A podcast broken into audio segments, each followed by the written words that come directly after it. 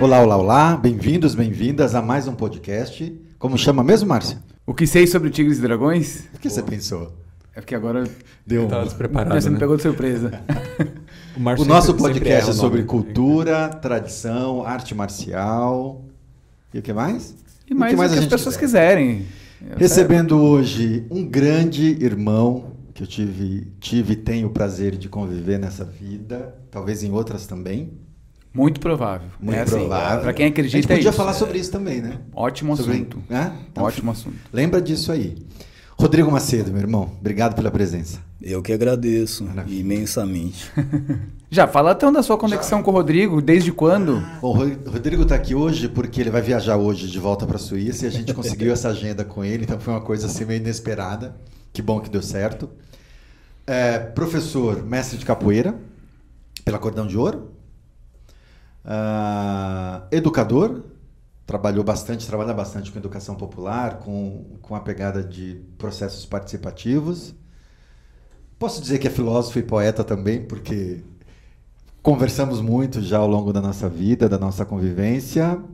Pai e grande irmão, tá bom? Essa ótimo. O, pa- o pai já contempla tudo isso, né? Ser pai contempla. grande irmão também. Já tá feito, já posso ir. Obrigado, irmão. Muito legal, muito mais do que um prazer recebê-lo, mesmo porque sabendo da sua correria, né? Hoje já veio pra cá, já vai voltar pra Suíça. Quanto tempo que você tá agora nessa vinda pra cá? 45 dias. 45 dias. Já que a gente começou de tempo, você acredita que essas conexões são de outras vidas? Como que é, que é isso pra você? Quais conexões? As conexões que a gente Não tá tenho a agora. mínima dúvida. Eu não tenho a mínima dúvida. Eu acho que as coisas se entrelaçam fora daquilo que a gente chama de tempo, né? O nosso tempo. Tem o tempo nosso do relógio, né? E tem o tempo que vai aquém da nossa. E eu acho que as coisas se entrelaçam aí nesse plano. Acredito mesmo. Você então a gente pode chamar, chamar isso aqui de reencontro. Um reencontro, com certeza. Com Vocês se conheceram na arte marcial ou não? Tem nada a ver? Foi em algum trabalho específico? É, num tipo de, um tipo de arte marcial. num tipo de, de arte marcial. Bom, eu, acho que a gente pode É. sair, então. Não, não. Eles deram uma risada É. aí. Vocês podem conversar Não, a aqui. gente. Não, mas- Vai, vai. Deixa, não, pode falar. Pode, pode falar. Pode, vai lá. A sua voz é melhor. a, a gente se conheceu em um trabalho socioambiental, por se dizer assim, lá no, no Pará, em um projeto de comunicação social. Eu sempre, mediação- falei, eu sempre falei que esses trabalhos do Giro eram o trabalho do Avatar. É, mas é isso Vocês eram os mesmo. avatares isso, lá. É, Entendi. os avatar crioulo. E, Avatar crioulo. é, Isso, né? Por conta de hidrelétricas, então todo um trabalho com, de fortalecimento, informação e fortalecimento de comunidades tradicionais. E aí isso foi lá em Marabá, 2010. 2010, então já Caraca, tem 2010. 12 anos. 12 10, anos. 12 anos, né? Agora, 22, 22 vai fazer 12 anos. Uhum. Que- mas você é de São Paulo, não? Eu nasci em Belo Horizonte, sou mineirinho Opa, uai. aí sim. Tem um pãozinho de queijo aí. Tem um eu já, de queijo. já Tem vi. Não testei Não, tem ainda, mais mas já ali, tem vi. mais. Tem mais. Mas eu é, nasci lá, é, vim pra cá com dois anos de idade, aqui em São Paulo, chama Favela Monte Azul, é Zona Sul. Zona Sul. Tem um projeto muito bacana Monte- é. da UTI, Aham. Creme. E aí depois disso é, fui para Botucatu, porque foi criado. Eu vim em situação de, de família em situação de risco, assim, bem sério. Então, Risco- era, risco sentido? social, Ah, tá. né? Então na, na Monte Azul a gente era considerada a família de maior risco. E aí essa UTI Creme, que é uma grande pessoa, ela puxou um processo de criar um orfanato no interior de São Paulo, que chama Botucatu. Então eu fui para lá aos 5 anos de idade. Você, mais algum irmão, Eu, familiar? é, eu, meu irmão e minha irmã, né? E na época minha mãe ficou aqui em São Paulo, então não tinha condições, né, de estar com a gente, foi para lá. Então eu fui criado no interior por conta disso, de ter saído dessa situação de risco, estar lá. E posso dizer que foi a grande transformação da minha vida. Isso, isso para você. É que assim, às vezes a gente escuta uma história assim, às vezes a gente se sensibiliza, né? E, e, e tem pessoas que podem achar uma grande tristeza ou uma grande alavanca para você virar a sua vida. Como que você enxerga esse momento da sua vida? Ele é sempre assim? Aqui é tudo filósofo, né? Tô em Ah, casa. Isso, isso já é processo do reencontro. Do Não, reencontro. não. é. Então, você, você quer Eu- combinado? Não, combinado não, mas assim, é, Profundo na é pergunta? profundo, Porque né? assim, eu, eu adoro ouvir as histórias das Uhum. pessoas. E eu acho que até em alguns. Não me lembro em qual.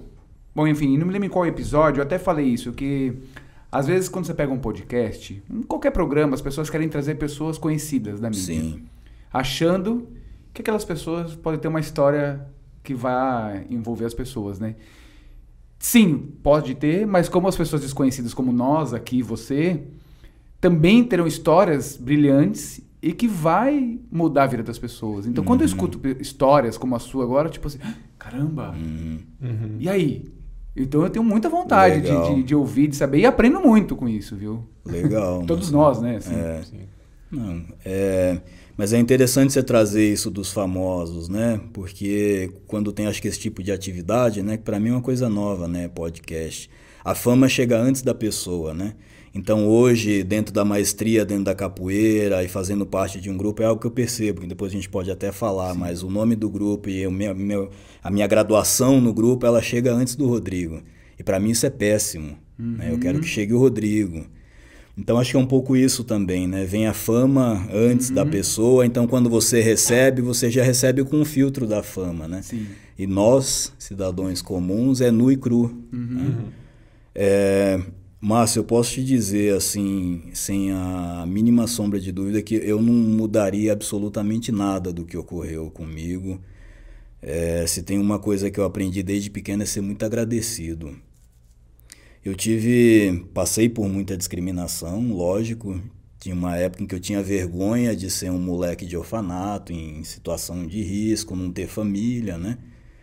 É, minha mãe foi assassinada aos 10 anos. Quando eu tinha 10 anos, ela tinha 28. Meu pai eu vi uma vez na vida. Então é uma realidade de grande parte do Brasil. e, e essa né? informação chegou pra você Eu estava no orfanato, é, acho que o último, todo último domingo do mês era dia de visita, né, dos pais e das mães. Então a gente já ficava esperando. E eu lembro que nesse ocorrido é, eu estava com inquietude logo cedo e tinha uma árvore bem alta que lá na frente eu conseguia ver a Kombi que trazia os pais, né? Então chegou todo mundo, minha mãe não chegou, eu subi em cima dessa árvore e fiquei lá o dia inteiro.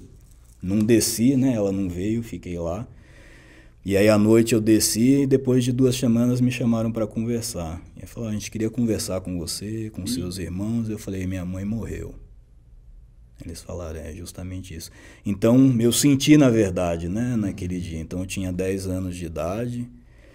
É, não era uma relação fácil, eu sou o mais velho. Minha mãe saía para trabalhar quando eu tinha 4 anos de idade, ela saía para trabalhar, eu ficava com meu irmão de 3 e minha irmã de, minha irmã de 2 o dia inteiro. Então era uma criança cuidando de outras duas, né? Então isso sempre gerou muita inquietude, né? Nessa idade você quer ser cuidado, né? Você quer receber carinho, Você amor. precisa, né? E, é uma, é, quer dizer, nem- é uma criança de 10 anos nem tem maturidade pra entender Quatro. muito bem. É, Quatro. meu Deus do céu. Então, mas é assim, eu lembro o dia que a gente chegou lá, né? Minha mãe segurando a gente assim. E eu olhei para um lado e falei, olhei para o outro e falei: "Ah, vocês podem voltar, mas eu vou ficar aqui, né? Mato, fazenda". Então eu percebi assim a, grande bênção que era, né? Sair de uma favela e poder estar num lugar assim, né? Então eu não, tro não trocaria não, mas eu acho assim tudo que eu venho até hoje podendo desenvolver, crescer, buscar e é por conta disso. Né? Eu não sei se eu tivesse outros privilégios, se eu teria esse comichão de desenvolvimento, sabe? Ou se eu estaria acomodado, é difícil saber, né? Mas eu não trocaria não. Eu agradeço muito, sempre, a cada sofrimento. E você ficou até que idade no, no orfanato? É, esse orfanato ele era mantido por entidades lá da Europa, acho que principalmente a Alemanha. Quando eu fiz é, 13 anos de idade, esse orfanato ele se distinguiu porque não tinha mais é, Subsídio. recurso. Aham. Então algumas crianças elas foram adotadas, outras voltaram com os pais. Meus irmãos, a minha irmã foi adotada o meu irmão foi, começou a ser cuidado por uma família e eu comecei a morar sozinho. Então, com 14 anos de idade, eu comecei em a morar Botucatu. So, em Botucatu. Então, eu fiquei é, um ano nessa, nessa casa, que é uma casa muito grande. Ainda tinha recurso para me manter nessa época. Fiquei um ano. E aí, lá com uns 15, eu comecei. Eu trabalhava durante o dia, estudava à noite e essa era a vida. Então, precisei amadurecer cedo, como vários brasileiros também, né? Eu não tenho a minha história como algo é, espetacular ou único, porque a realidade do nosso povo, ela é... Nesses trabalhos, né, irmão, que a gente, a gente vê cada história que você fala é... Não, mas é uma história de um vencedor. Porque acho que o... Você tá ali com 15 anos, tem um processo de muito jovem, Hum, não tem uma base residencial, talvez uma base familiar, que eu digo familiar de mãe, pai, todo mundo ali junto, né? Você teve uma base familiar ali no seu no orfanato, era sua família, né? Talvez, não sei, uma estrutura é, de pensamento, meu Deus, o que, que eu vou fazer? Para onde eu vou? E você aos 14, 15 anos vai morar sozinho? Eu considero um vencedor, né? Eu não sei depois dali, mas você poderia seguir vários caminhos de, de estando sozinho na vida. E você foi trabalhar, estudar, né? E, e quando eu digo de ser, ser vencedor, não estou falando nada financeiro. uhum. Não é nada disso, não. É ser vencedor da vida, da sua, do seu orgulho, da sua. Tipo assim, não, eu não mudo nada da minha história, eu tenho orgulho, eu lá na fazenda, eu escolhi isso. Então, isso para mim é vencedor. É. acima de qualquer coisa financeira. Não tô falando disso, né? É uma baita história. Então. Claro que muitos brasileiros, inúmeras crianças passaram e passam por isso, acho que sim, mas é uma história única, assim, né? Que a gente tem que, eu acho que é exemplo. A capoeira entrou quando na sua vida? Como? A capoeira, é, em 95 eu fui para Belo Horizonte, porque o meu irmão que estava com essa família, enfim, tiveram alguns processos, aí ele voltou para nossa família que é lá de Belo Horizonte, né? Numa condição é, financeira difícil, em uma favela também. E quando meu irmão foi para lá, eu, enquanto irmão mais velho, quis acompanhar para ver essa, sentir essa transição dele. E foi nessa época que eu tive primeiro contato com a capoeira, lá no é Jardim América que chama, Morro Nova Granada. Um primo meu me chamou para ir conhecer uma tal de capoeira que eu nunca tinha ouvido falar, né? Botucatu é muito pequeno. E aí subindo o morro lá, lá em cima, comecei a ouvir um batuque, um berimbau, palma, e já começou a dar um tremelique. Já quer sair. É, e isso, nossa, da onde vem isso, né? E assim, andando nos becos e o som aumentando. E aí chega num espaço minúsculo, assim, com muitas pessoas, né? Em sua maioria negros, né? E sem camisa, e aquela energia, aquilo tomou conta de mim. Né? Ô, irmão, isso BH, Isso BH. você lembra onde? Que, que, É, que bairro? Que- é Nova Granada. Nova Granada. É, eu morava em Jardim América e isso foi Nova Granada. São duas favelas perto, assim, duas que comunidades. idade aí?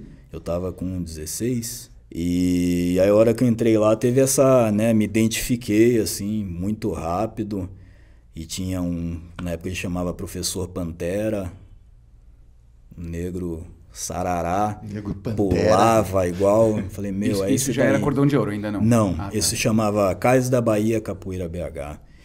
E aí eu olhei e falei, putz, vai ser esse. Acabou a aula, eu perguntei aonde ele dava aula, fui lá, me matriculei, né? Na época eu trabalhava de servente pedreiro, 10, 10 conto o dia.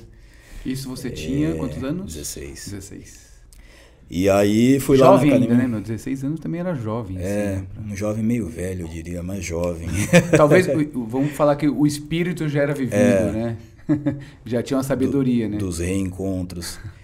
E, e aí fui, comprei meu abadá, fiz minha inscrição, tenho a carteirinha até hoje. Putz, que legal. Bem legal. E aí fui fazer a aula tal, ele foi me ensinar a base da capoeira, que é a ginga, né?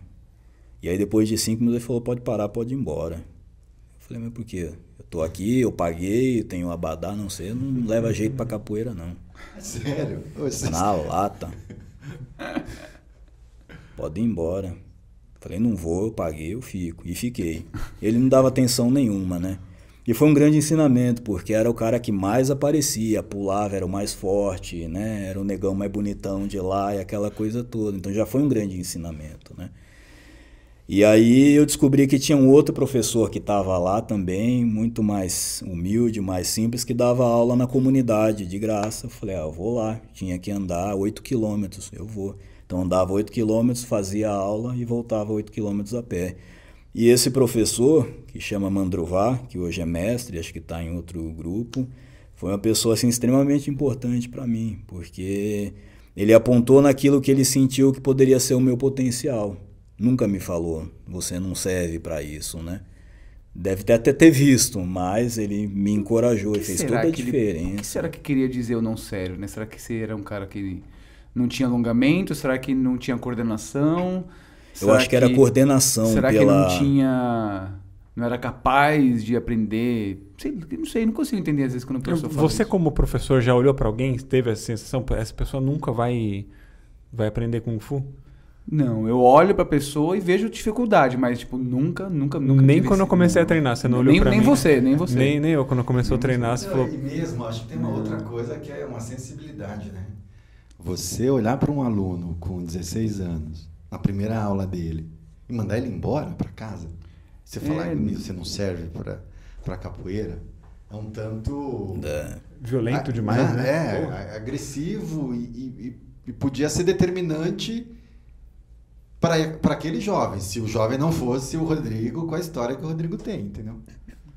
Então imagina é. quantas histórias de pessoas foram limadas de um processo da capoeira ou de outros lugares, uhum.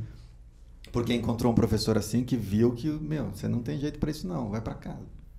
Mas tem uma grande diferença né, entre ser um instrutor, um professor, um mestre e ser um educador. Né? Sim, sim. Educador sim. não no sentido de levar a educação, mas de ter a arte como um processo de desenvolvimento, né, de educação uhum. e humano. Uhum. Então, eu acho que esse segundo, ele era um educador social mesmo. Né? Ele sabia que quanto mais jovens tinham ali, menos tinham na rua para o tráfico, né, que é uma grande sim. realidade. Né? essa questão toda do tráfico nas comunidades é muito sério, né? E eu não sei, talvez você deve ter conhecido muitos colegas, amigos que talvez foram para um caminho muitos, não foi, mas não foi o melhor, muitos, né? Muitos. Eu, enfim, na minha forma de pensamento hoje, eu nem, eu nem consigo mais colocar como melhor ou pior, Sim. Entendendo o processo de desenvolvimento individual, né, uhum. né, de cada um.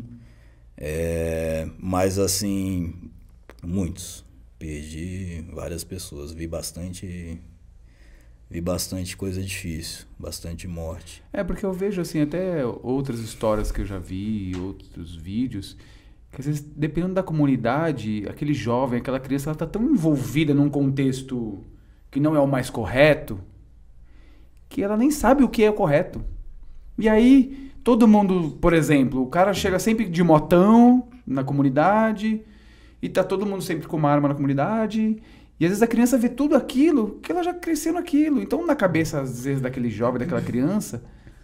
É. Cara, foi o que o Guarino falou no outro é. episódio é. aí.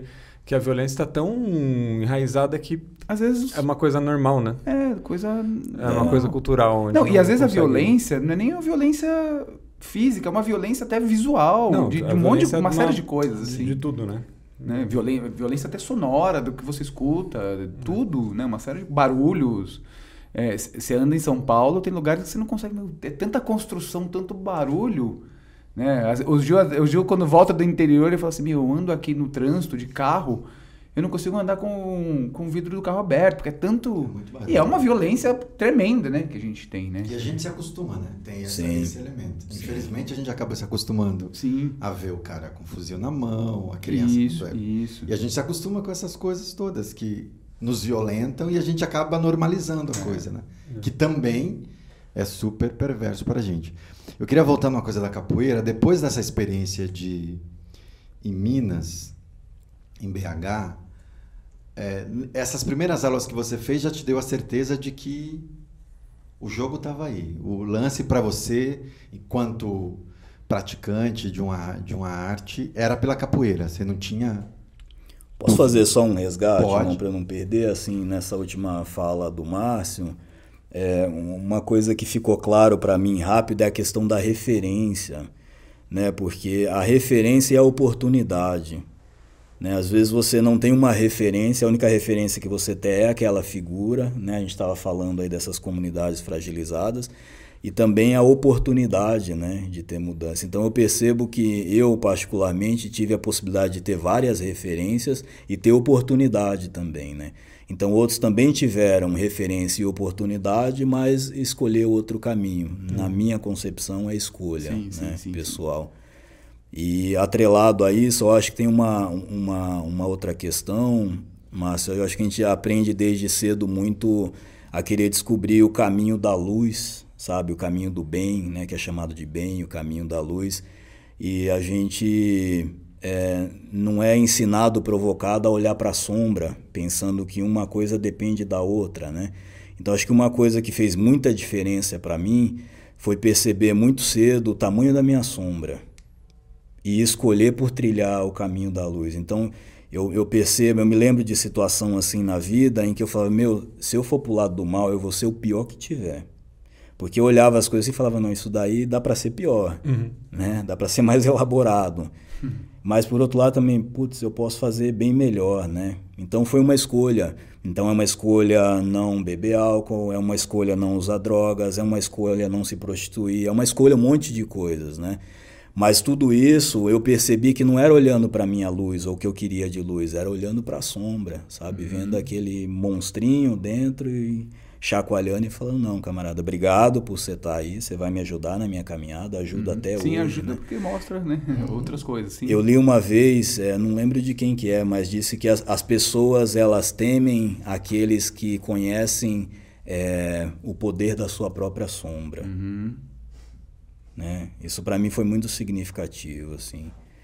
Então, só para fazer esse recorte assim, né, da referência, da escolha, essa questão da sombra, né? A gente está sempre buscando a luz e esquece da importância da sombra, né? Sim, sim. Se é só, só a é. luz, só o bem, vai ser é. difícil você é que, ter uma evolução. A gente também, algumas coisas que eu estudo do budismo, é, tem muitas coisas que a gente vai é, categorizando dizendo que o branco é o mais bonito, que o cinza é mais feio. Mas quem disse? Uhum. Quem disse? Então, a mesma coisa do, da, da, da, sombra ou aquela coisinha, tipo assim, não, vai lá, toma uma cerveja ali. Mas, pera, mas quem falou que a cerveja é ruim? Para mim, nesse momento, eu não quero. Para o outro, talvez seja bom, não sei. Então, a gente vai aprendendo uhum.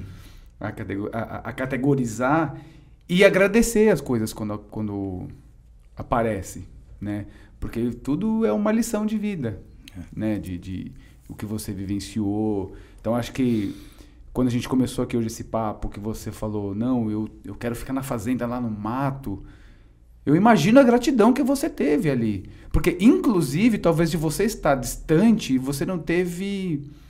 É, é, você não foi impulsionado, talvez, por alguma mídia para querer ter coisas, sabe? Por exemplo, minha filhinha de, de 8 anos, ela ah, eu quero meu iPhone 12. Mas por quê? Porque ela tá aqui num lugar, e TV, e onde sai, é outdoor, que todo mundo tem que ter o iPhone 12. Mas por que, que todo mundo tem que ter o iPhone 12? E aí a minha filha de 8 anos quer ter o iPhone 12, né? Então talvez naquele momento, isso para você foi muito benéfico, porque você colocou, você foi colocado na natureza, né, fazenda, distante de uma série de coisas que te fez se reconectar com outras importâncias da vida, né? E, e, e, eu falo isso. Eu, e outro dia minha filha falou assim: Ah, mas você não tem vontade de ter um iPhone? Eu falei assim: Mano, eu acho que a questão não é você ter um iPhone, ou ter um carro, ou ter uma roupa, não é isso.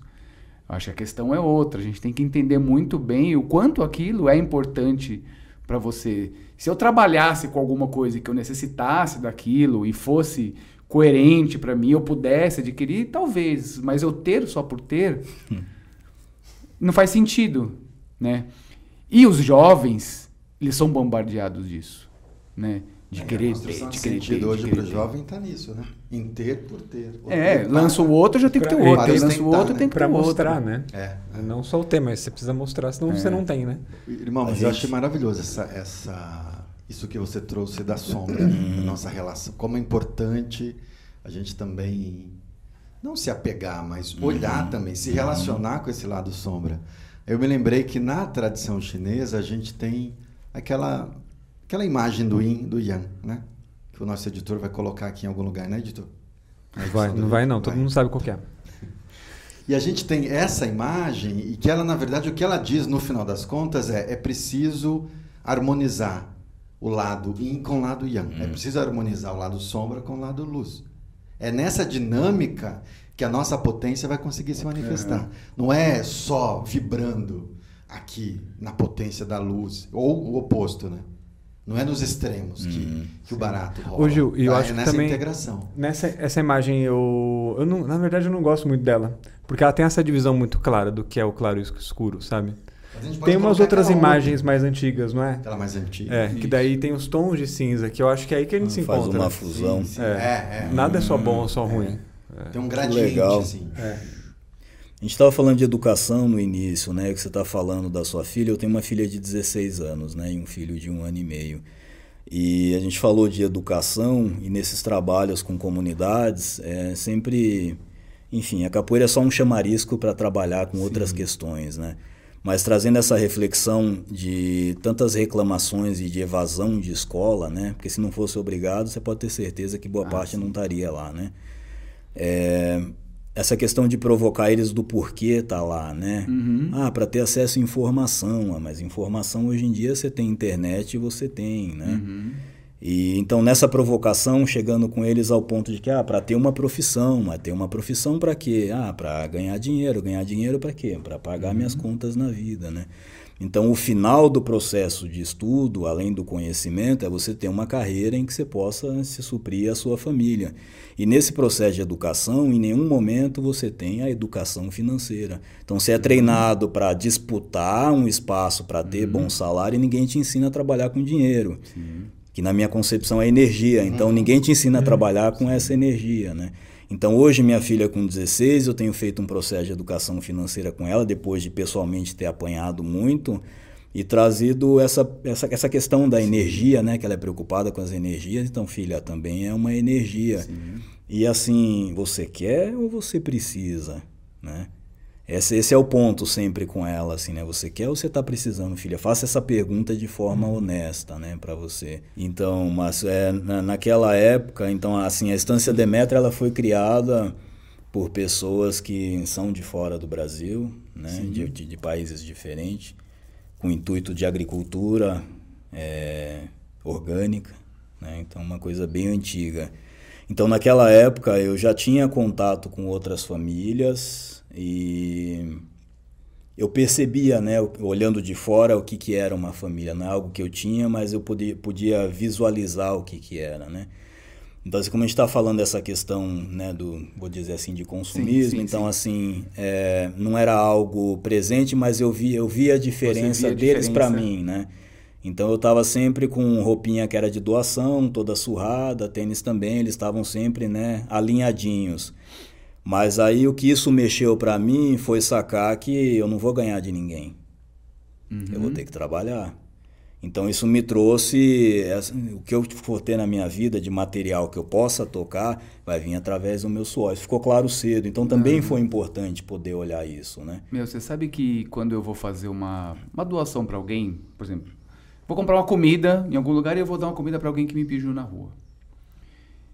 Eu sempre procuro ao máximo fazer com que aquela pessoa não se sinta inferior a mim quando eu tô doando a comida, um objeto, uma roupa, não importa, entendeu?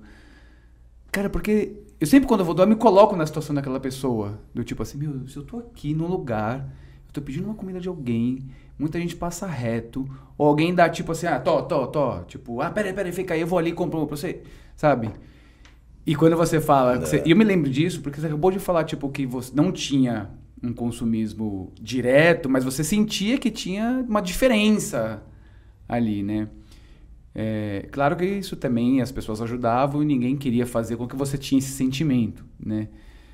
Mas enfim, eu só tô falando que eu procuro sempre Faz fazer isso, sentido, assim, né? né? Para que as pessoas não se sintam inferior a mim, porque na verdade eu não sou melhor que ninguém. Eu só naquele momento tenho um pouco mais de condições de ajudar aquela pessoa. Mas, mas sabe uma coisa que uma vez a gente conversou, eu e o Rodrigo, acho que foi lá em. Sei se foi em Marabá, se foi, enfim, em algum desses lugares, quando a gente encontrou. Teve um determinado momento que a gente encontrou alguém em situação de rua. Aham. E eu lembro que o Rodrigo chegou a comentar, cara, isso pode acontecer comigo, isso pode acontecer com a gente. A gente Qualquer pode, um. sei lá, por um, N questões da vida, e parar nessa situação. Sim. Então, isso que você está trazendo, da relação e de olhar para essas pessoas, com dando um pouco mais de dignidade para a relação com ela, me lembrou dessa história que a gente E, chegou a não, conversar. e a gente atrás. lá na, na, na escola, lá, a gente tá uma coisa que é muito na rua, né? A entrada ali. E, e vou falar para você que todos os dias, talvez, pelo menos quatro ou cinco pessoas entram lá, passam lá pedindo alguma coisa, né? Às vezes eu consigo ajudar, às vezes não. Né? Então, por exemplo, antes da pandemia, tinha um rapaz que ele ainda, inclusive, continua passando lá, que um dia eu falei assim, eu até já falei um pouco isso com o Gil, "Putz, como que eu posso ajudar mais essa pessoa, né?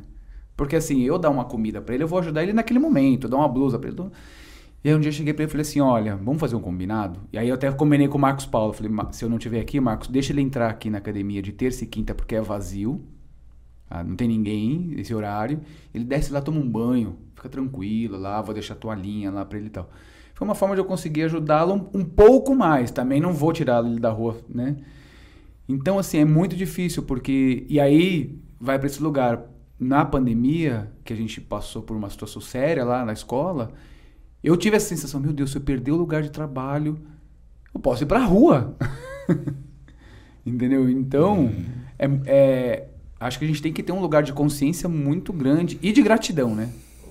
Márcio, mas sabe que. Bom, a gente está falando mais que o convidado já. É, desculpa. aí Eu tô achando ótimo. Eu tô achando Quando o convidado é ótimo. potente, assim, ele faz, ele mobiliza a gente. Mas sabe que eu me lembrei de outra coisa? Essas pessoas que passam lá na frente da Chau.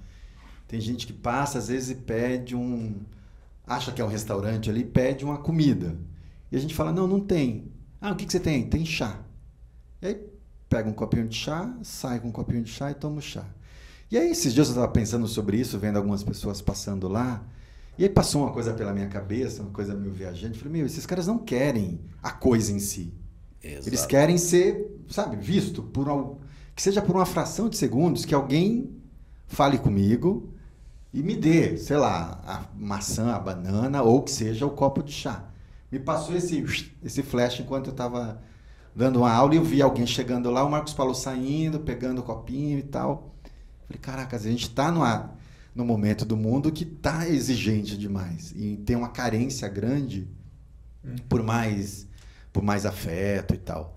Mas eu me lembrei de uma coisa antes de voltar aí para o lance da capoeira. Irmão, em que momento você tornou essas coisas conscientes do tipo você falou em vários momentos aqui que foi importante para você é, essa relação que tem um lado sombra foi importante você chegar na, na Demétria e perceber que tinha ali as famílias estruturadas e esse clique para você deu quando você tinha a idade lá dos 15 ou, ou foi depois foi algo que você foi elaborando com o avançar da idade essas Foi, fichas foi, caíram Foi. no tempo real Não, foi no delay? tempo real, porque a, a, a consciência do meu estado na época, ela foi como um raio, assim, né? Porque, na verdade, foi muito rápido. Então, eu olhei de um lado, olhei do outro, falei, sou eu. Então, é engraçado, né? Minha filha fica sempre falando de emancipação, né? Ah, eu queria, eu queria, eu queria. Outro dia eu brinquei com ela, falei, bora lá então, filha. O negócio é o seguinte, começar a trabalhar, vamos procurar um lugar para você alugar, pagar suas continhas. Ah, não quero não, pai, vamos ficar assim espera um pouquinho né? Então eu falo sempre para ela, né? Tem essa questão da liberdade. Eu quero liberdade, né? Eu falo, filha, a liberdade ela tem um preço, né? Então foi um momento que eu olhei para um lado e olhei para falei, velho, posso fazer o que eu quiser. Perigoso, É muito né? perigoso. É a liberdade. E aí eu falei, opa, Ainda mais nessa idade, né? é. Então caiu, caiu como um raio assim. né? Eu acho que toda a condição que eu passei antes, ela levou para isso, né? Eu sempre fui o mais velho no orfanato e tinha muito um papel de liderança, né? Então, eu detestava a injustiça, estava sempre defendendo a galerinha aqui. Então, acho que foi um processo assim. Na verdade, eu acho que começou enquanto criança, cuidando dos meus irmãos mesmo, né? Que a hora que eu assumo esse papel, enquanto criança cuidando de outra criança, me traz uma outra consciência, ainda que não acordada, né? Mas fica ali, né? Fica ali, é. Sim. Mas não tem como eu não voltar no que o Márcio falou. Vai. Porque, né, você falou da doação, né, Márcio? É, é, essas, essas situações elas me pegam muito, né? E eu fico pensando é, nos termos que a gente usa né, para definir as nossas ações, e aí eu, eu, eu fico pensando assim, a doação ou um compartilhar. Uhum. Porque quando eu dou, eu já me coloco em um lugar. É, eu já me coloco num lugar acima, mesmo que eu não queira, eu sim, estou doando sim, sim, né, e compartilhando. Eu estou dizendo isso porque é, assim como o Gil colocou, eu comecei a perceber que as pessoas elas querem ser vistas, né? E eu percebi que quando eu faço uma doação para uma pessoa que está numa situação dessa, é como se eu afirmasse para ele que o lugar dele é exatamente esse. Você tem razão. Tome aqui e fique aí, né? Porque para ter essa diferença, você precisa, né? Para ter um mais rico e um mais pobre, você precisa manter isso, uhum. né? Então, de alguma forma, ali mesmo que inconsciente, eu mantenho essa situação que para mim ela é desagradável mais, né? E o compartilhar, eu comecei a, a, como eu já fui moleque de rua, sentar do lado, meu, qual que é a sua história, cara? Né? Por que, que você está nessa condição, né? Quando tem a habilidade né, racional, porque muitos têm, né? Outros estão por uhum. conta das drogas, e aí quando você trouxe essa questão da escola, né, que tinham poucas pessoas, e aí você fez esse movimento, eu fiquei pensando, né, é, se você fizesse isso com a escola cheia, lotada, né, esse movimento de provocar esse ser, porque é um ser humano, a entrar e fazer usufruto do espaço numa condição igual a todo mundo, né? O que você consegue provocar é, nos seus alunos com um ato assim? Uhum. Entende o que eu quero dizer? Claro. Um pouco dessa sombra e luz que a gente estava dizendo, né? Porque é, não são vistos e precisam ser vistos, né? E eu tenho para mim de forma muito clara que são a, as pessoas mais iluminadas que a gente tem, são as pessoas que estão nessa condição de adictos, sabe?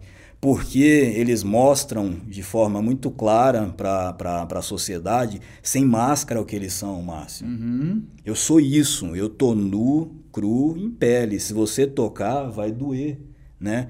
E a gente não, a gente vive de máscara, o nosso uhum. status, nosso dinheiro, a nossa posição, o nosso carro, a nossa casa. Uhum. Entende o que eu quero uhum. dizer? Claro. Então a gente aprende, é, mesmo sem saber, a ir vestindo máscaras, né? Para agradar sei lá eu quem, né? Então eu olho essas pessoas eu falo, vem, é a pessoa mais evoluída para mim. A sua dor ela tá escancarada, né? Então eu preciso olhar para isso, né?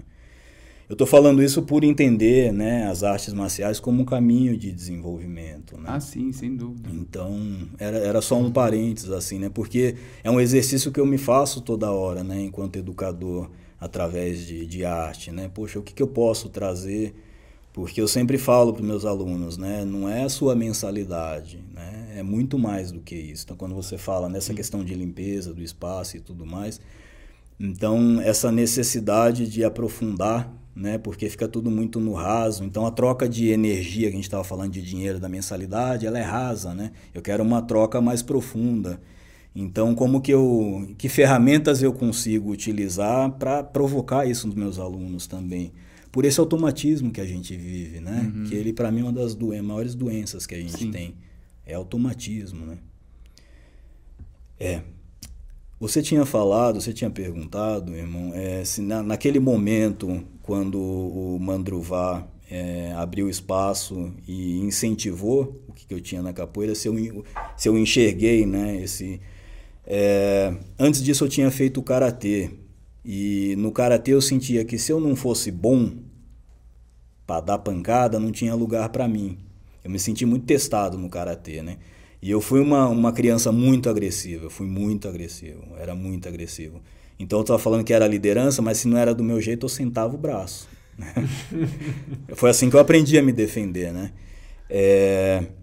Então no karatê eu falei, putz, ou eu vou bater ou eu vou apanhar. E aí quando eu vi a capoeira, eu comecei a perceber que é muito mais do que isso, né? E aí eu comecei a entender que eu podia lutar, eu podia cantar, eu podia saltar, eu podia tocar instrumentos, eu podia aprofundar em história. Falei, meu, isso aqui tem lugar para todo mundo. Uhum. To, absolutamente todo mundo, né? Não precisa ser bom só em uma coisa.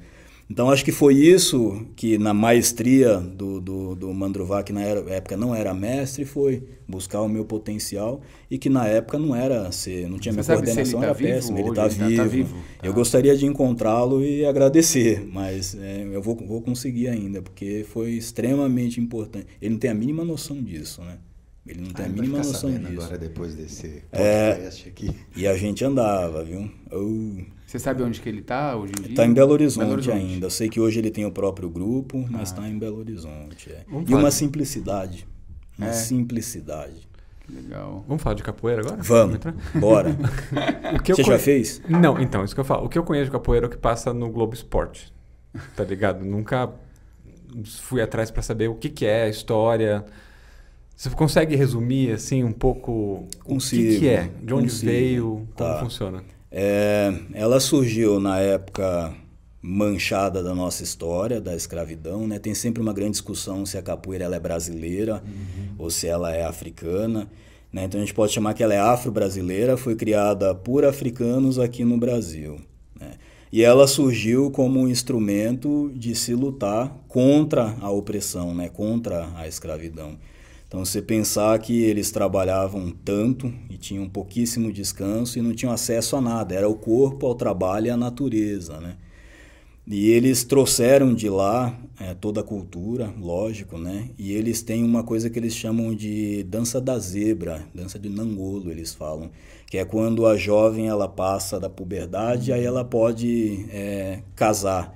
Então eles têm um ritual que é uma, uma luta que parece uns coices de zebra, umas cabeçada. Então eles pegaram isso e incluíram com outras coisas que eles perceberam aqui no Brasil. Né? Então tanto que a capoeira ela tem vários nomes de animais, né? Macaquinho, bico de papagaio e por aí vai, rabo de arraia. Então é uma percepção de olhar a natureza que está ao seu redor, como ela ataca, como ela se defende, dentro de um espaço onde você é vigiado 24 horas. Eles tinham um espaço é, é, de religiosidade, né? Aonde normalmente é em círculo ou tem um fogo no meio, onde tem as danças, né? Então era o momento em que eles, o único momento que eles não estavam sendo vigiados, em que eles por isso que tem essa questão, capoeira é luta ou ela é dança, né? Então, Vem é, daí. Era a minha próxima pergunta. Vem daí, porque os movimentos, assim como tem no candomblé, tem na Umbanda, né? Você faz os movimentos assim, se você olhar a ginga, ela é uma coisa mascarada disso. Então, se alguém de fora olhasse, não, isso daqui a, é... a, a, a parte da religião, da capoeira em si, a religiosidade, ela puxa mais para Umbanda ou do candomblé? Assim, é, Márcio, é, tem, tem, uma grande discussão se capoeira ela é religião, né? Sim. Ela em si, ela em si, eu diria que não é. Ela é uma arte corporal, Sim. ela é uma arte marcial, uma arte folclórica, mas depende muito, de como, como sempre, você... de uhum. quem está na frente, uhum. né? Então, é, o meu caminho dentro da capoeira hoje, né, eu enxergo como um trabalho de desenvolvimento espiritual. Uhum. Tudo isso que a gente está conversando, que eu faço troca com meus alunos, não deixa de ser espiritualidade. Sim, sim. E aí eu não estou falando de religiosidade, né? não estou falando de umbanda, candomblé, não estou falando de catolicismo, não estou falando disso, estou falando de religiosidade, né?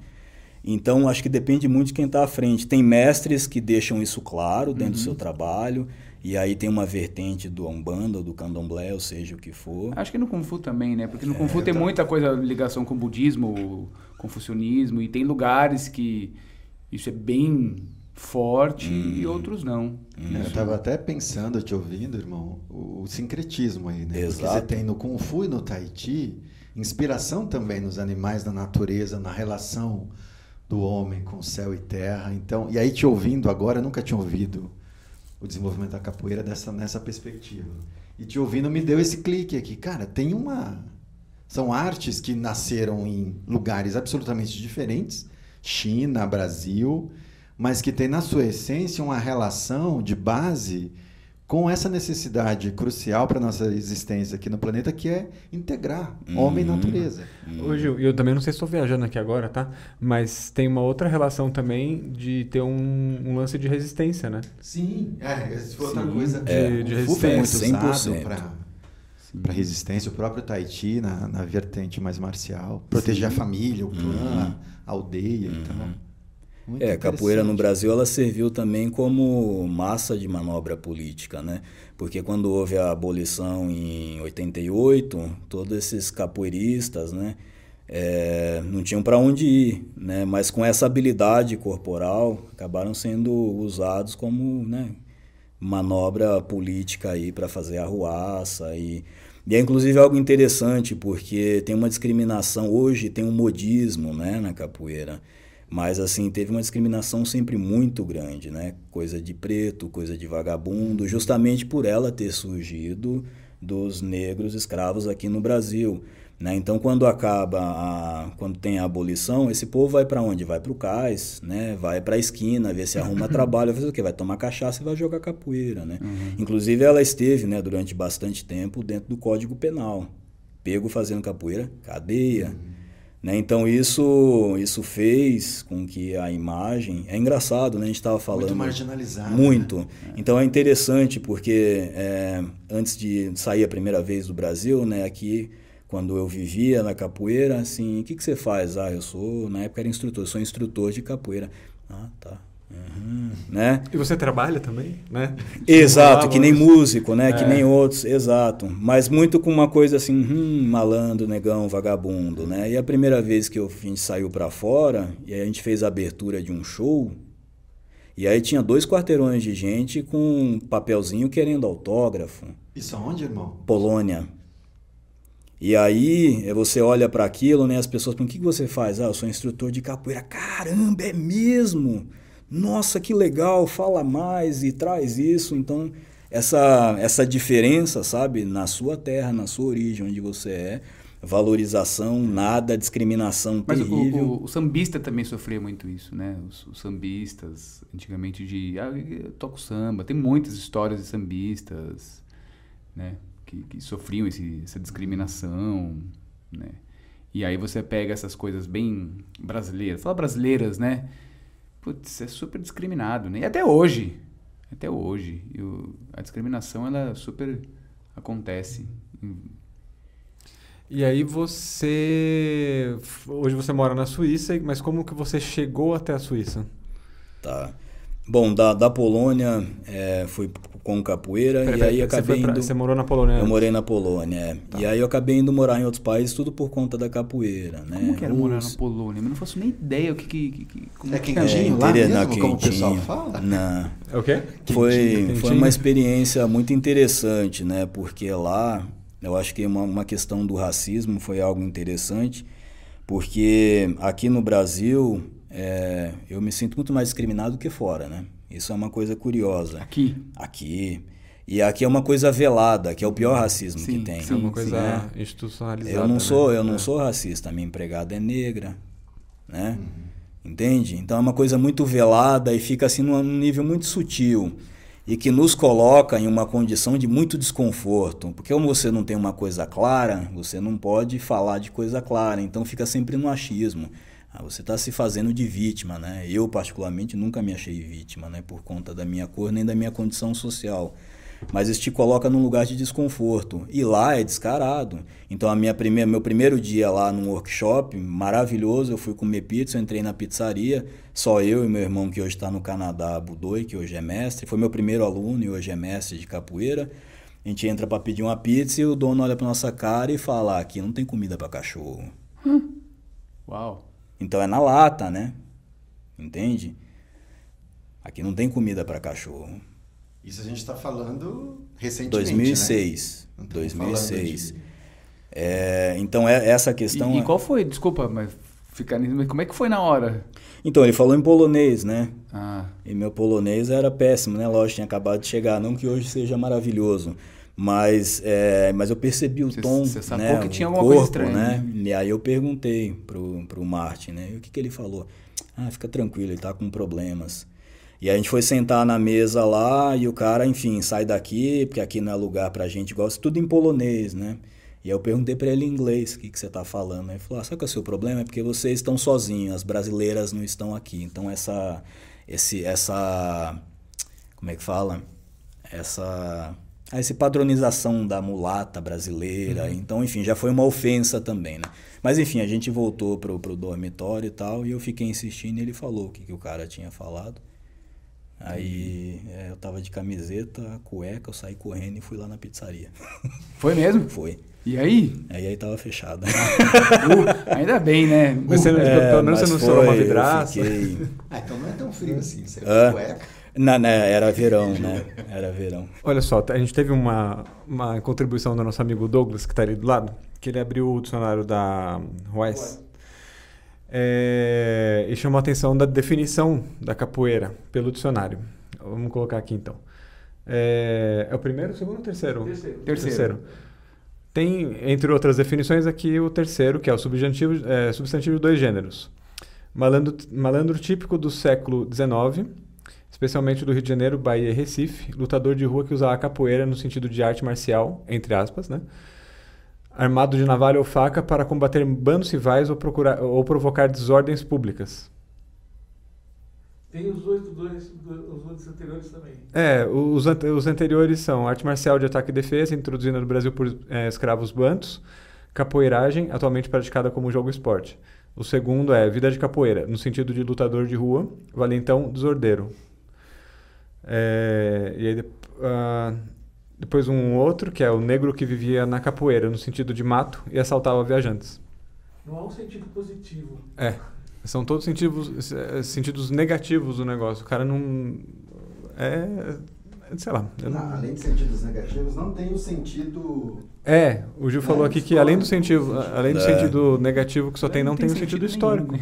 E aí você pega. Mas isso um- faz sentido para um grupo. Sim, né? sim, Pra- sim. Pra quem- um grupo que- E aí você pega é, um mestre bem antigo, lá de 1930 e alguma coisa, analfabeto, e que define a capoeira, como ele diz que capoeira é ânsia de escravo em luta de liberdade.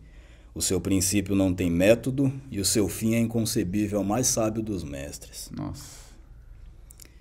né? Então, assim, mas é interessante é, é to- todo o histórico. Repete de da- novo. Repete de novo que isso aqui foi incrível. É, ele diz, mestre Pastinha, né? Ele diz que capoeira é ânsia de escravo em luta de liberdade. O seu princípio é, não tem método e o seu fim é inconcebível ao mais sábio dos mestres.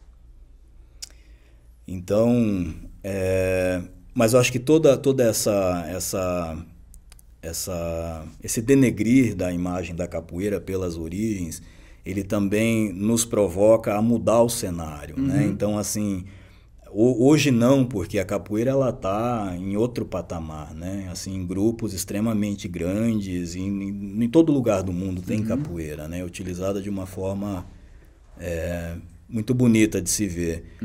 Mas também serve porque, assim, sendo a maioria nas origens negra, pobre, analfabeta e tudo mais, como a capoeira ela era passada de forma oral, né? Antigamente você não tinha aula de capoeira, os mestres jogavam, você olhava e aí você repetia do lado. Se você levasse muita sorte, o mestre te dava uma dica, olha, dobre isso aqui porque aí o seu movimento vai ficar assim. Então, só lá em 35 que abre a primeira academia, né? Getúlio Vargas ele enxerga a capoeira, o potencial da capoeira, e ele permite que seja aberta uma academia, não por entender o valor da capoeira, mas entender a força política que tem por trás disso, né? Manipulação de massa, né? Então, a partir daí começam as aulas como são hoje, logicamente sempre é, evoluindo. Mas o que eu quero dizer é, então você pega essa tradição de mestres que são analfabetos, que são pobres, que são da periferia, eles são referência para esses jovens que estão vindo. Então, o mestre que é referência nessa condição, ele não te provoca a ser nada mais além disso, já é o supra-sumo que ele é. Né? Então, a, a questão social, né, humana atrás da capoeira é, não, vamos mudar isso. O negro, o pobre da periferia, vai estudar, né? vai estudar, vai se formar, vai buscar trabalho melhor, vai buscar posições melhores. E assim você consegue, por isso que eu digo, não é só a arte é, marcial em si, Sim, né? é o que ela sim. proporciona. Tem- Então hoje a provocação é essa. Então tem vários mestres hoje formados, né, com doutorado, com Sim. e isso muda a visão dos alunos que estão vindo, né? Enfim, é, mas foi isso. Eu morei em alguns países sem por conta da capoeira, é, Rússia, Alemanha, Inglaterra, enfim, girei o mundo. Caramba. Em todos esses lugares, irmão, mas sempre com esse, Perdão. com esse reconhecimento assim de É. professor de capoeira e aí tinha essa É, eu, eu sempre tive uma, acolhida, assim. uma, uma dificuldade porque eu percebia que a capoeira ela sempre ela é trabalhada como uma arte física, né? E, e física. Então você vai trabalhar, tem um corpinho bacaninha, movimentos belos, né? Plásticos. E eu sempre trouxe essa questão mais social, mais humanitária, mais provocativa, mais filosófica e não tinha muito lugar, né? Era, então assim, nunca fui um exímio capoeirista em movimentos, porque eu entendi cedo que o meu papel era como era transformar vidas através da capoeira, né? Então não era ficar só fazendo movimento bonitinho. E que isso é muito nobre, né? É minha missão, eu, eu, eu pego como missão, né? Então trazia isso, né? A importância do corpo, da, da saúde e tudo mais, mas né, seu corpo vai padecer, mas seu cérebro, né? Tá ali, o conhecimento ninguém tira. Né? A diferença entre informação, conhecimento e sabedoria, né? Porque senão você fica só no raso. E então foi entender muito cedo que a minha missão de vida social era através da capoeira e me reconhecendo como fruto de projeto social. Esse é um lugar de honra para mim. Eu sou fruto de projeto social, eu continuo trabalhando o social. Mesmo dentro dos trabalhos que a gente fez, né, que são trabalhos de escala grande, o social ele está lá, né? Então esse espaço da capoeira, né?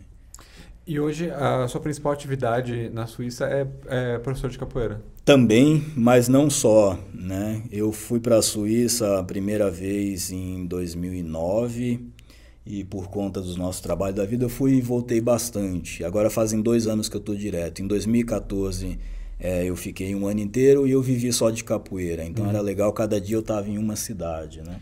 E hoje é, é parte do que eu faço, mas não é o todo. Mas eu estou no momento, exato momento de ressignificar todas essas questões, né? De como eu quero é, é, trabalhar com a capoeira, ou como a capoeira trabalhar em mim. E lá você tem uma escola de capoeira, alguma coisa assim? Não, é... hum, A minha, a minha pergunta, é, na verdade, é a Tá. seguinte. Se os seus alunos são mais brasileiros, se Tá, são mais de perfeito. lá, e como que é esse ensino? Tá. É, não, eu não, eu não tenho nenhum brasileiro, na verdade. É, eu não faço divulgação hoje, então é um boca a boca.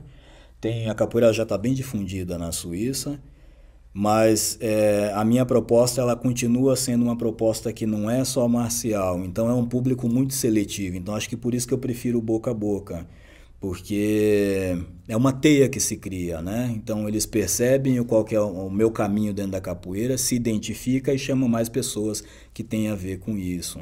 Então foi interessante que uma aluna, antes de eu vir para cá, disse que foi a primeira vez que ela conseguiu, é, dentro do esporte, aprofundar questões humanas, questões sociais, questões, sabe, da vida. Então eu percebo que é por aí. Então, é, para mim hoje é uma, é uma questão interna se eu trabalho a capoeira de forma. é, não é profissional, mas de forma.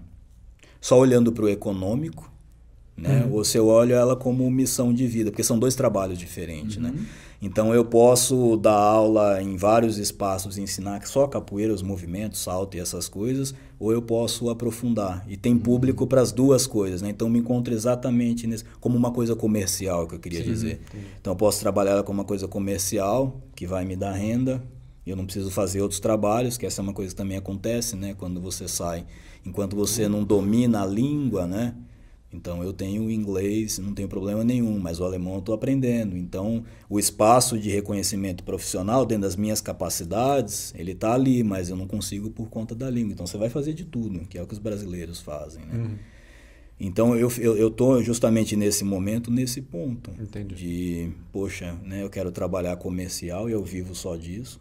Mas aí eu também vou precisar olhar para ela de uma outra forma, que também não é ruim, mas é, é um, é um olhar sincero interno, assim, é isso que eu quero mesmo, Entendi. né?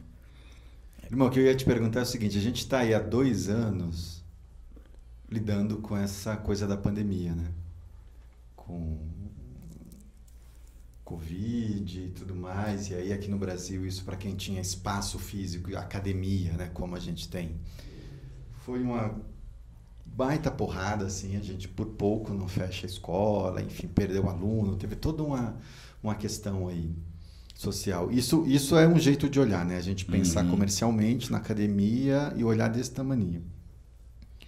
Como o papo tá num lugar amplo, acho que seria legal te ouvir um pouco como é que foi para você lidar com esse momento da pandemia e como a tua relação com a capoeira te ajudou a susten te sustentar, te manter em pé, manter os teus em pé, os teus alunos. E como é que você vê também isso que rolou, que está rolando ainda no mundo e, e o quanto a capoeira ou Kung Fu Tahiti podem ajudar numa possível ressignificação planetária? Pergu- Pergunta boa para fechar, né? Pô, Irmão, eu, eu diria que eu falo de um lugar muito privilegiado estando na Suíça. A Suíça é uma bolha, né? Ela se autossustenta, não depende de outras economias. É... Então, eu acho que é um lugar de muito privilégio que eu falo assim, porque eu acho que o efeito econômico tem o efeito social. Aí eu acho que é pesado. Mas o efeito econômico lá, eu acho que é muito diferente do que aconteceu aqui. Então, se você pensar que você tinha canais de conseguir verba federal, se você tem uma escola, para que você não feche, para que você mantenha e que você não precisa, não precisa, não, não precisa devolver o recurso, é um puta de um apoio. Né? Então, acho que não, não tem isso aqui. Né? Não tem esse olhar, não tem esse cuidado. Então, eu acho que é diferente o que eu pude vivenciar lá do que o nosso Brasilzão aqui viveu, né? o que vocês passaram também. É, mas aí falando do lado social, que lá já é bem diferente daqui, né? Eles são mais fechados, são mais reservados, são são para dentro, né? Metade do ano é frio pra caramba, então é tudo para dentro mesmo, né? Inclusive é o que encanta é, do nosso povo ir para lá essa abertura, essa alegria, esse, né? Isso a gente leva e é reconhecido. Só o jeitinho brasileiro que é odiado, né? Sempre querer vantagem ou dar jeitinho, tudo não funciona, né? Isso é ruim. Mas aqui, aqui funciona. Te, teve que ser assim, né? Tem que ser assim às vezes para poder estar em pé. Mas aí é, eu, eu, percebi que o espaço da capoeira, né? o espaço das artes marciais, o espaço das danças e tudo mais, nesse momento de, de pandemia, porque lá quando fechou, fechou mesmo, então as aulas pararam. E com o tempo é, foi possibilitando, ó, quatro alunos, depende do tamanho da sala. Então deu para perceber é, aumento de doenças assim, muito, e também de taxa né, de, de suicídio. Então o, o, o, efeito social, eu acho que ele é muito mais gritante do que o econômico lá. Né? É, isso eu percebo. Embora sejam mais fechados, enquanto humanos têm essa necessidade do contato. Né? Então isso... Então, quando a gente conseguiu voltar a fazer o trabalho, assim, era nítido o alívio para as pessoas, né? O relato, nossa, eu posso vir aqui, eu posso me movimentar, eu posso olhar, eu posso falar. E né, como esse espaço é importante, eu acho que foi importante porque é, trouxe de outra forma a clareza da importância desse espaço né, coletivo das artes. Né? Isso para mim ficou é, bem claro lá. E a minha visão sobre o momento, eu acho que, acho não, eu sinto na verdade, assim, são tantos ensinamentos é, que devem ser codificados, eu diria assim, uhum. Que eu acho que a gente ainda vai precisar de um bom tempo para entender, né, o porquê. Mas nas minhas filosofias de filósofo descalço comigo mesmo, eu percebo que acho que o, o social, né, porque a gente passou a ser tolhido social, né?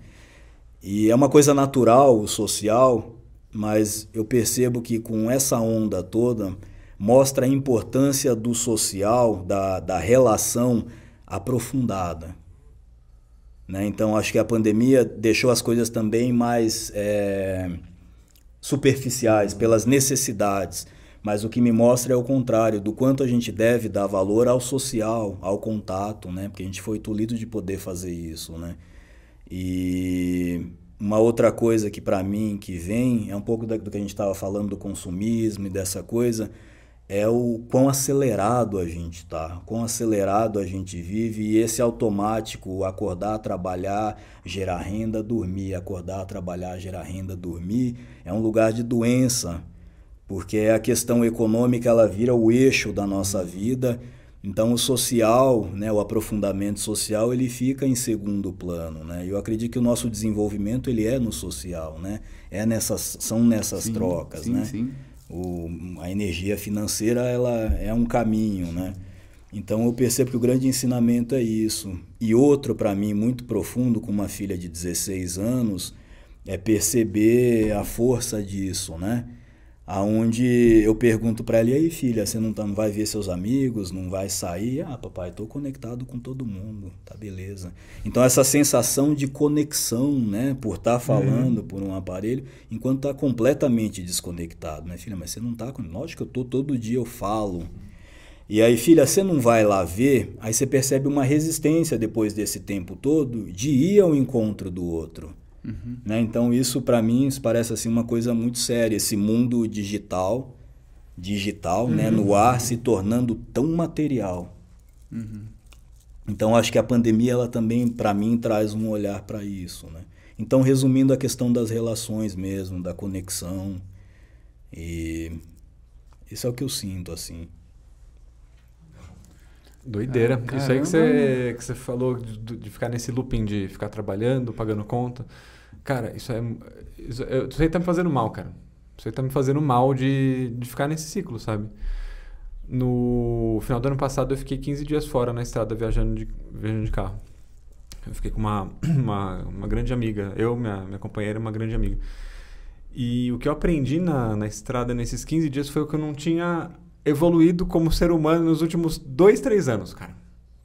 Uma É. coisa impressionante, assim, de estar estar só no looping, só sobrevivendo. Aí quando você Produzindo, produzindo. produzindo, produzindo, paga a conta, acorda, come, trabalha, dorme. Que Cara, não uma é coisa- produzir, né? É reproduzir, É, né? não é é, produzir. eu não sinto Porque que eu eu acho que a não- gente, na Exato. nossa essência, a gente produziria. Porque essa é uma questão minha da educação também. Assim, você é engajado a ter uma profissão e o fundo ele é financeiro. Não adianta falar que Uhum. não é, né? Sim. Então você aprende desde cedo que esse é o caminho, né? E aí a gente fica percebendo cada vez as pessoas dizendo que não tem tempo, né? Nossa, como eu fico irritado com isso. Você tem todo o tempo do mundo, você tem 24 horas assim como eu. O que, que você está priorizando na sua vida? Então, eu falar que você não tem tempo para um café. Você não quer priorizar o café comigo, Exato. mas tempo Uhum. é, você tem. Então, uma coisa é, imposta, mas que eu sinto assim, é, nos tira a capacidade de olharmos para nós mesmos de forma crítica em essência. Uhum. Se você olha para você de forma nua, em essência, tirando tudo isso, o que, que você faria da sua vida? Sim. sabe? Então é isso. Então tem todo um, todo, toda uma, uma, uma, engrenagem que nos, nos leva para isso, né? E não deixa a gente pensar, né? E as seduções, elas, ela, ela é o material, no final da conta, a sedução é o material, né? Então eu trabalho para conforto, só que eu trabalho mais para conforto, então eu tenho menos tempo. Então é uma, uma engrenagem que não para de crescer, né? E aí a gente estava conversando, né? Assim, poxa, mesmo né, meu irmão falando sobre o taxa, o que, que é a essência do que eu estou fazendo? É a mensalidade que vai pagar esse espaço aqui? Se é numa praça é diferente? O que, que isso é, me traz, né? Então a sombra que eu estava falando, acho que também é justamente isso, olhar e falar, eu estou vivendo ou estou sobrevivendo, eu estou reproduzindo esse padrão, né? E como é que quebra? Como é que quebra? Essa, é- essa é a minha grande pergunta, assim. Eu tenho percebido que um modelo de vida mais simples, para mim, tem feito sentido. Um modelo de vida mais simples faz com que eu precise eh, correr menos. Baixar o meu padrão de vida, essa pergunta mesmo, eu quero ou eu, preci- eu preciso ou eu quero? Né? Acho que isso me traz. Mas acho que também uma outra questão é essa clareza do que é a sua missão. O que é a sua missão? Acho que esse é o grande ponto. Né? Porque eu vejo hoje muitas Isso é profissões. libertador, né? Hã? Isso é libertador. É Você muito libertador. essa É resposta muito libertador. do que é a sua missão, né? É. acho que E acho que uma outra coisa, a, a gente é induzido a trabalhar no medo, né? Então, assim, o meu maior medo na vida foi sempre constituir uma família e voltar para a condição de morador de rua. Esse foi o seu maior medo, é isso? Meu maior medo na vida, imagina, Entendi, ser pai, ter uma família e voltar a morar na rua, né? E aí uma dessas pessoas que fazem um trabalho com a gente, uma grande referência para mim, eu estava falando de oportunidade, então foi a primeira pessoa que me deu uma oportunidade Quem que é ela? Marcos Ortiz. Marcos Ortiz me deu a possibilidade, olhou para mim e enxergou um potencial em trabalhar com as questões sociais e me deu uma oportunidade em Ele um é momento da educação. é. Em um momento em que eu não tinha nem formação acadêmica, né? Eu fiz inclusive por conta dele, pel- pelas provocações dele. E o Marcos uma vez nessas trocas, ele falou para mim assim: "Rodrigo, aquilo que é seu, de verdade, ninguém tira". E quando ele falou isso, a primeira coisa que veio para mim foi material. E depois eu entendi, não é o material, o que eu tenho em essência dentro de mim, ninguém tira. Essa força ela é criadora e ela vai aumentando se eu dou espaço para ela, né?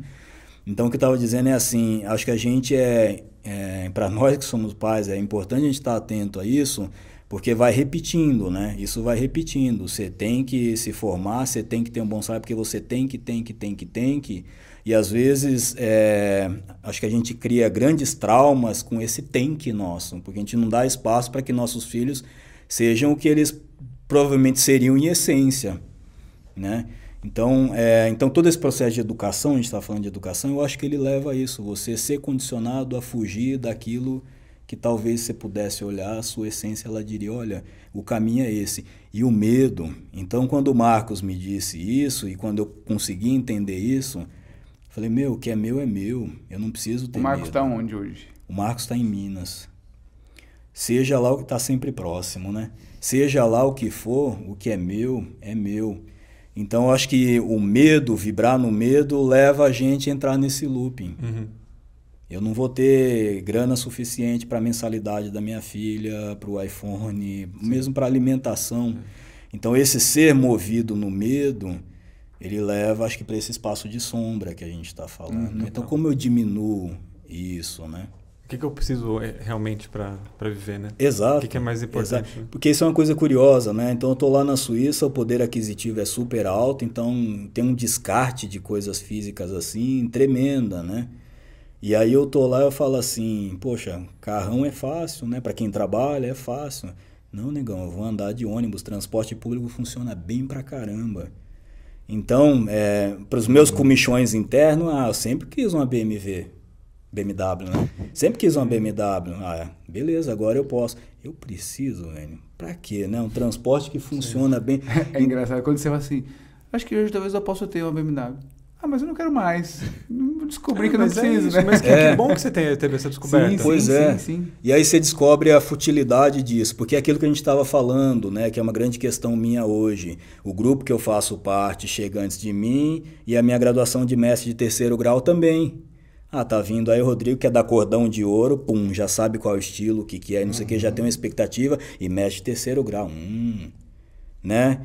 Então é um pouco isso também. Então, assim, é, é- é- uma vez eu li uma coisa que eu achei muito legal, assim, que dizia assim, aquela pessoa ela é tão pobre, tão pobre, tão pobre, que ela só tem dinheiro. Entende? Então, assim, aí serve para. A gente estava falando né, sobre Tanu, né, a gente estava falando do- das pessoas que estão em condição. É, eu me escondo né, atrás daquilo que eu. Como é, como é que é? foi, foi outro dia? Você estava conversando com uma pessoa é, que, que as pessoas é, se escondem atrás daquilo que tem, né? Então a gente estava falando, tava falando de fama, né? Que chegam e que falam. Então, assim, se você é famoso, eu não vou acessar você. A sua fama ela vem antes, você está blindado. Eu vou parar na sua fama, eu não vou chegar em você, né? Então também a minha, a minha condição social ela é uma forma de blindar. Né? Eu quero saber o que é você atrás do que você tem, né? Não é o que você tem. Então, mas o medo, mais uma vez. Então isso eu percebi assim, a minha capacidade de poder lidar com o meu medo, ela vai fazer toda a diferença. Eu tenho, né? Um monte, é lógico, Sim, todo mundo tem. Mas poder olhar para ele e ver que ele não é um bicho papão tão grande assim, que ele é desenhado às vezes com spray à base de água, que você vem com um paninho, sabe? Fala, não, não é por aqui, vou andar de ônibus, não preciso andar de BMW, né? Por que eu quero andar de BMW? Ah, porque eu era né, moleque de rua e agora eu tô aqui na Suíça ostentando, é assim que eu quero ser visto? Porque isso é uma outra coisa também que aconteceu, né? É, sair de condição de ser boia fria, né, que foram os trabalhos que eu fiz e tudo mais, e ter a oportunidade de fazer os trabalhos né, na área social, foi a primeira vez que eu tive um salário digno. Foi a primeira vez que eu tive um salário digno, né? Que eu acho que é condizente.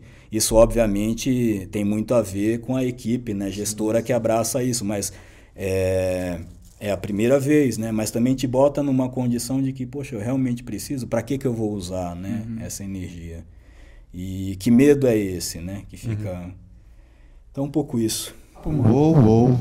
Eu fiquei pensando aqui que quando a pandemia começou, o que a gente recebeu de de informação desencontrada, né, do ponto de vista de quanto tempo ia durar, de eficiência, precisa de vacina, não, não precisa, etc, etc. E teve uma outra onda que a gente recebeu bastante, que era uma onda de que agora o ser humano ia mudar. É. Agora as pessoas vão é. ressignificar sua vida, vão uhum. encontrar né, vai dar pausa, esse sacode, o planeta está mudando e não sei o que lá. E não, né? Só que não, né? Só que não. E, e aí, te ouvindo aqui, irmão, primeiro, assim, te agradecer demais. Te agradecer demais pela troca e pelas palavras e pela possibilidade também que você causou aqui em todo mundo de, de sair dessa inércia, de também ir para o jogo, né? Uhum. usando a linguagem da capoeira, entrar no jogo contigo e trazer também pergunta, trazer um pouco de relato pessoal nosso. A dinâmica do, do projeto é essa mesma, é troca, troca, troca. E no começo a gente falou de, de reencontro, né? que isso aqui, de alguma maneira, pode ser entendido num, num, né? com uma visão um pouco mais aguçada e mais espiritualizada como um reencontro. E aí todas as coisas que você contou aqui, essa coisa do reencontro ficou para mim assim. Aí você trouxe o Marcos Ortiz para o baile, aí a, a, Silvia, o Douglas está aqui no Douglas estúdio com a tá gente aqui. e tal. E como isso é potente, né? É. E aí você falando do teu trabalho de capoeira na Suíça, que não é uma coisa assim Dou aula de capoeira aqui, pessoal. Olha, não tem um marketing, tem uma coisa de um boca a boca. ah, chegou um brasileiro é, dando aula. Tem um boca a boca que você também vai possibilitando, abrindo o portal para que o reencontro role. De alguma maneira, eu acho que, com das devidas proporções, a nossa escola, a Shaoshan, tem uma mensalidade, é um espaço, mas acho que a maneira que a gente conduz. oferece, conduz, tanto com o Fu quanto o Tahiti, vai para esse lugar. Então, para mim, já eu estou num outro patamar com o Tahiti. O que importa para mim não é a quantidade de movimento, e sim a possibilidade de relação de fazer com que o outro enxergue no corpo dele potência para mudar a vida dele, seja para seguir no trabalho A, no trabalho B, ou mudar de trabalho, etc. Acho que esse é o grande barato. Eu me lembrei de outra coisa também. Quando a gente reformulou o curso de educador, de, de instrutores da Ponlai, um dos conteúdos que a gente colocou foi educação. E a gente levou para a roda lá com os instrutores se vejam como educador e não como instrutor de Kung Fu. Entendeu? É um. Claro que tem uma construção aí, né? tem um processo uhum. em curso, uhum. é, é longo isso. Porque se você pensa em você somente como instrutor, você pode cair num lugar muito técnico, né? E de, Inclusive cair no lugar do tipo assim, olha, você não serve para estar tá aqui. É, exatamente. Você, exatamente. não, porque se fosse cair nesse lugar aí, todo mundo que treina poderia ser um, é, exatamente, um instrutor. Exatamente. E aí pensar dessa, nessa maneira mais ampla é o que dá sentido para uhum. tudo que a gente faz. Uhum. Que bom. E Muito que bom. bom. e que bom mesmo, né? Mas sabe o que eu acho interessante nisso que você está falando? É da, dessa coisa de que vai mudar, né? Eu sinto que tem muita mudança, mas ela ainda é muito pequenininha. É como eu, eu, eu, eu me nego a assistir televisão, né? Uhum. Nossa, eu não consigo. E o que vende é desgraça, né? E tem Sim. tanta coisa boa acontecendo. Então eu acho que movimentou, mas movimentou parcelas menores. Mas quem movimentou, acho que não volta mais. E isso acho que principalmente para as próximas gerações tem uma tem- vai ter um É, efeito. os nossos eu filhos que sinto. nasceram nesse. Exatamente, exatamente. Meu filho olhava a máscara desde bebezinho, ele metia a mão e puxava. Instinto, né? Cadê a face, né? Essa é outra coisa, né? Acabou a face, né? O Joca, Acabou a quando eu tiro a máscara, eu tô no carro, ele fala, papai, põe a máscara. Ele fica. É, é isso. Tem essa, esse Uhum. impulso.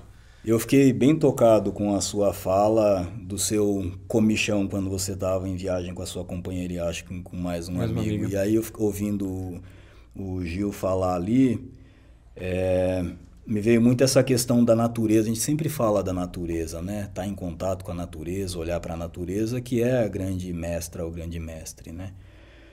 E eu fico pensando que a natureza, na essência dela, ela é próspera. Ela tem uma sabedoria próspera, né? E aí eu sinto que a vida, em essência, ela também é próspera. Então essa questão do nosso medo, ele tira essa prosperidade, né? Ele pula na frente. Então, nos olhando como espelhos da natureza, eu acho que se a gente consegue tirar esse medo de lado e vibrar nessa energia de prosperidade, independente do que a gente está fazendo, porque se não fosse a nossa mão na natureza, seria muito mais próspera do que é hoje, Sim, né? Com certeza. E aí isso para mim leva mais uma vez como lição, volte para a sua essência, que é a sua natureza, e ela é próspera. Né? Deixe de acreditar nas mentiras que vão te contando para que você esteja onde você está hoje, né? Então acho que o segredo é esse, é voltar, voltar para si, né? É, o meu caminho de desenvolvimento espiritual ele é através da umbanda e eu ouço bastante mensagens assim é, que a gente tem a maior habilidade de nos contarmos pequenas mentiras diariamente e de tanto serem contadas elas se tornam verdades. Então acho que essa questão de voltar para a essência, para a natureza, parar de falar mentira. E a gente fala demais. Fala demais porque fica lá, né?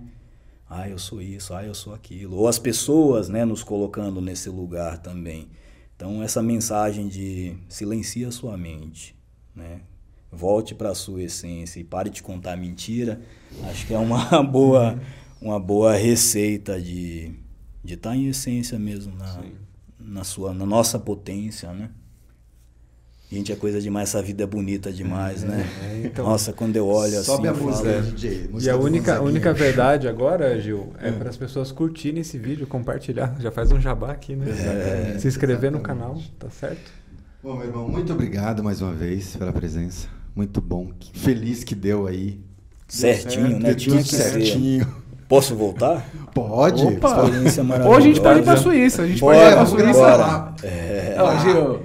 Aí sim, querer. Aí foi. Não compra uma BMW, não, banca uma viagem. Uma pra gente vi- gravar lá. né? ah, eu quero agradecer muito a oportunidade de estar aqui, agradecer ao convidado, ao convidado, ó, ao convite do irmão. Veio de coração muito rápido. A vocês que eu não conhecia pessoalmente, acho que o Márcio eu só vi rapidinho. E que bonito, né? Poder trocar e. Nossa, é foi nós somos tudo bom. gente, né? É. Histórias de vida diferentes, Muito mas legal, então, muito muito obrigado pela Ainda bem que deu A oportunidade. certo. que- a gente agradece muito. Boa. E agradecer o Douglas aqui. É, o não tá Douglas. nas Douglas não tá câmeras, aparecendo, mas- É, o Douglas é aí- um sultão. Que deu aí contribuições. Tira uma foto do Douglas. Pronto. Ó, esse aqui é o Douglas, ó. Muito bem. Maravilha, turma. Compartilha, curta e comente também. Se tiver perguntas para fazer, a gente encaminha. É isso aí. Valeu, gente. Valeu? Como nós dizemos na capoeira, axé, Axé, Axé. axé. que é boa energia. É isso aí.